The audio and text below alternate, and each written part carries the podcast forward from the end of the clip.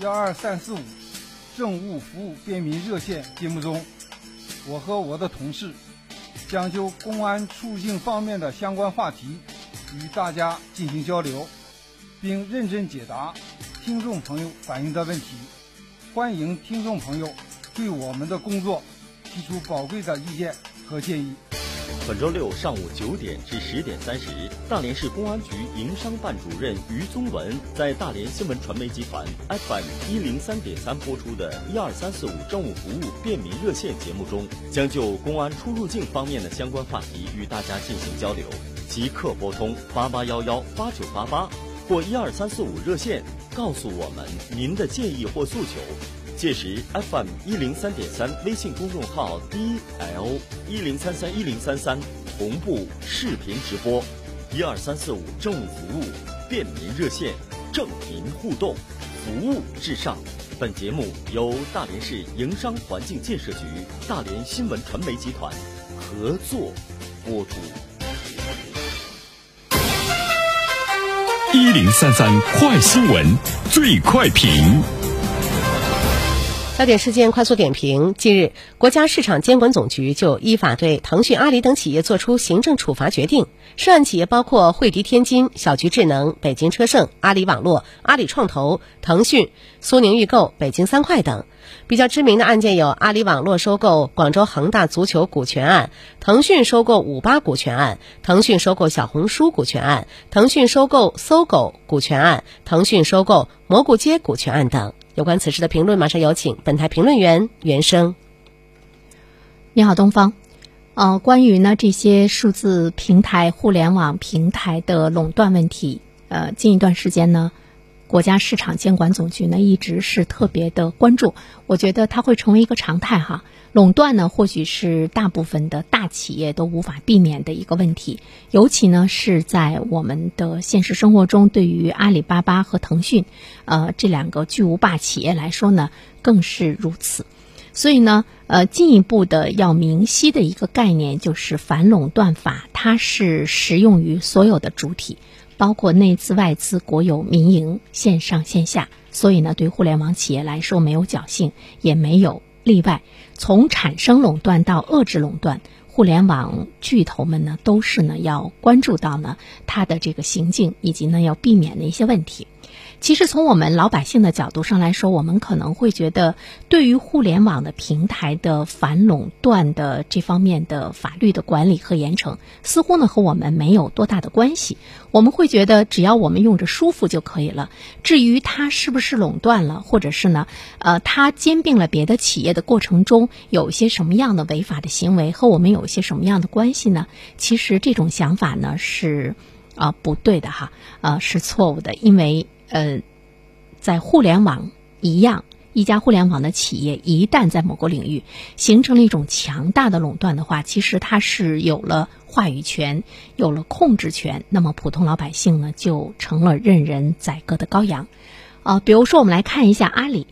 阿里、腾讯、阿里和腾讯吧，他们各自坐拥超过十万亿元市值的生态圈，什么概念呢？打开手机。还有呢，你最常用的这个呃 A P P，像这个微信啊、微博呀啊等等吧，这些包括拼多多、美团、呃天猫，必居其一。比如说你常用的五款 A P P 呢，这些是必居其一。而其中的微信、拼多多、美团，它隶属于腾讯系；天猫、微博呢是阿里巴巴系。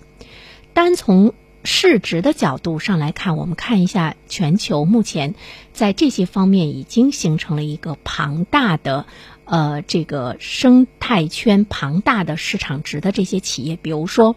呃苹果、微软、亚马逊，它的这些公司的市值已经超过了澳大利亚、荷兰等国家的 GDP，所以呢，我们就会看到。巨头们，尤其是互联网的巨头们，就是这样一步一步的合围了人们的生活，而且呢，他们的发展是，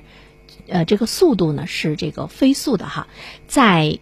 拓展的整个的这个过程中，呃，它具有一种规模效应。这种规模效应的话呢，又使得它在拓展的过程中，它的边际成本呢是非常低的。所谓的边际成本，就是增加呃一个单元的。这个呃使用量，那么它所付出的成本是特别的低，所以说呢，更大规模的这个呃更大的规模就会呢给平台更多的资金支持后续的研发和升级，所以呢，它就跟其他的小企业来讲，它会形成一个。竞争的壁垒，因为对于互联网企业来说，除了它去享受流量的变现之外呢，它更大的呢是在于科技方面的一种开发和创新。如果没有科技方面的开发和创新，那么它是没有立足之地的。所以呢，呃，这种庞大的互联网的企业，它有了更多的资金支持之后呢，又会支持它后续的研发和升级。那么对于中小企业来说，更是没有这个竞争的余地了。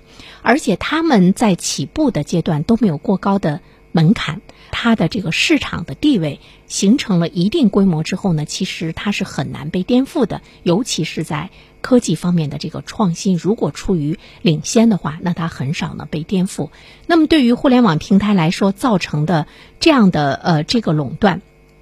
尽管它带动了经济的发展，成为我国国民经济中的重要的组成部分，但是如果长期保持这样一种状态的话，它对社会长期的福利会造成呃不利的这个影响。另外一方面的话呢，我们还会注意到，当呃平台型的企业形成垄断的格局。之后的话呢，它会压抑创新，因为平台的核心作用就是降低信息的不对称性，以此呢来服务社会经济的运行，提升效率。所以呢，它通过这种扭断，呃，通过这种垄断来扭曲信息，加剧信息的不对称，是呢它的本意的这个呃对立面。那么在这样的状态之中，它就会尽力的呢在去维持垄断。那么在维持垄断的过程中，它就会存在着操纵价格、还有价格歧视、联手抵制、非法兼并等等这些不正当的竞争。一方面呢，它是压抑了创新和竞争；另外一方面的话，对于老百姓来说，你无力去抗争，你已经被裹挟在其中，而且呢，你形成的这种依赖性，你又不得不去使用，而且你根本呢就没有呢呃议价权。所以呢，中国的互联网平台一直呢迫使它的商家。供应商甚至于它的投资的初始企业呢选边站，呃，那么因为它已经有了巨大的这个话语权，那么在这个过程中的话，如何反垄断，如何给其他的新进入市场的中小企业来说有更多的这个生存的空间，更多的这个竞争力，这个呢是反垄断法呢一直呢是去关注的这个事情。所以说呢，我们会看到在这一方面，从政府的角度上来讲，对于互联网平台。像阿里、像腾讯的断的监管会成为一个常态，也会呢成为一个持续的这样的呢一种这个行动。那么在未来来说，我们期待着更多的新的企业的诞生，也期待着我们老百姓的呃互联网的这个福利能够长期的维持下去。好了，东方，好的，感谢原生。